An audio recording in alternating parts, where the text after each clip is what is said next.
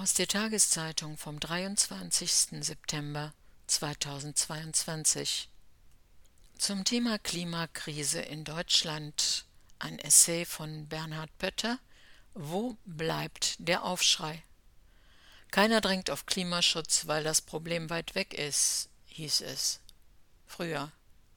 Jetzt brennen die Wälder und trotzdem ist die Erderhitzung kein Thema. Wer sich ernsthaft mit der Klimakrise beschäftigt, fragt sich irgendwann, warum gibt es keinen Aufschrei? Warum stürmen die Leute nicht die Regierungs- und Konzernzentralen, wenn sie die Daten und Prognosen der Wissenschaft hören und verlangen sofortigen, radikalen Klimaschutz?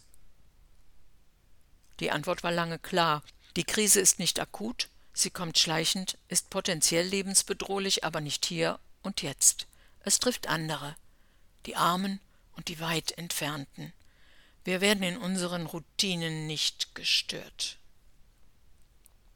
Jetzt ist alles anders. In diesem Sommer trocknete der Rhein aus, in Berlin brannte tagelang der Grunewald, Felder wurden zur Steppe. Die Klimakrise ist nicht mehr weit entfernt, sondern hier und jetzt. Sie trifft nicht nur Pakistan und Südafrika, sondern auch Berlin-Zehlendorf und die Lorelei. Und kein Aufschrei.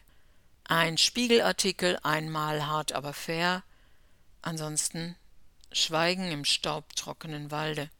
Erregt debattieren wir über einen möglicherweise kalten Winter statt über den tatsächlich heißen Sommer.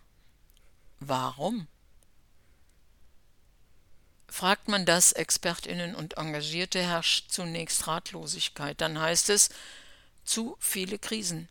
Krieg, Inflation, Energiepreise, Covid, und auch noch Klima.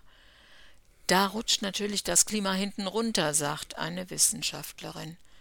Die Leute seien müde und wollen nicht noch die nächste schlechte Nachricht hören.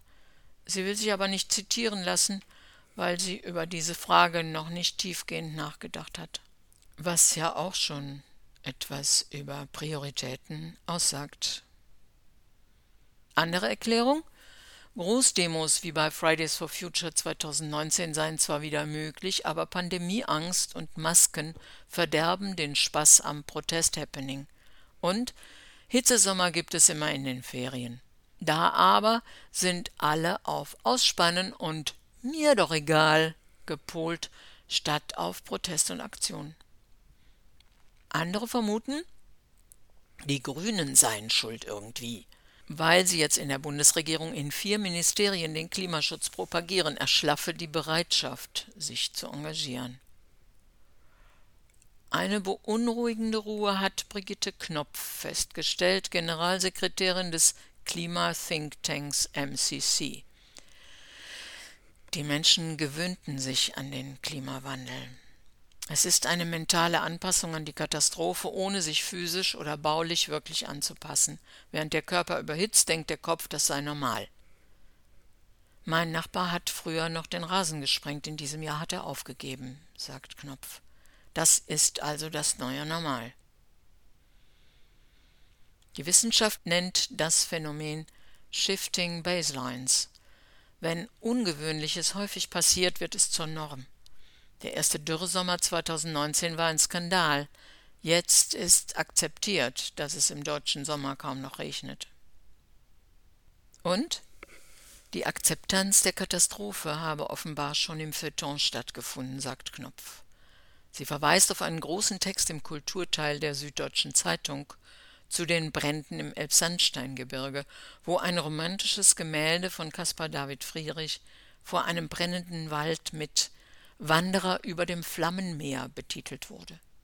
In dem ganzen Text findet keine Erwähnung des Klimawandels statt, sagt Knopf entgeistert. Sie sieht darin die Gewöhnung an die Katastrophe und eine Romantisierung der Naturgewalt, bei der ignoriert werde, dass sie menschengemacht ist. Die Krise werde also normal, aber es fehle der Bezug zur Klimapolitik. Dass wir die Energiewende machen, ist akzeptiert, aber dass wir sie machen, um die Folgen und das Eskalieren der Erwärmung zu bekämpfen, hat kaum jemand parat, sagt die Wissenschaftlerin, die im Expertenrat für Klimafragen die Regierung berät.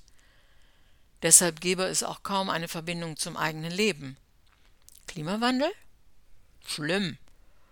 Aber nach Kalifornien, wo die Wälder ebenfalls abfackeln, fliegen wir trotzdem.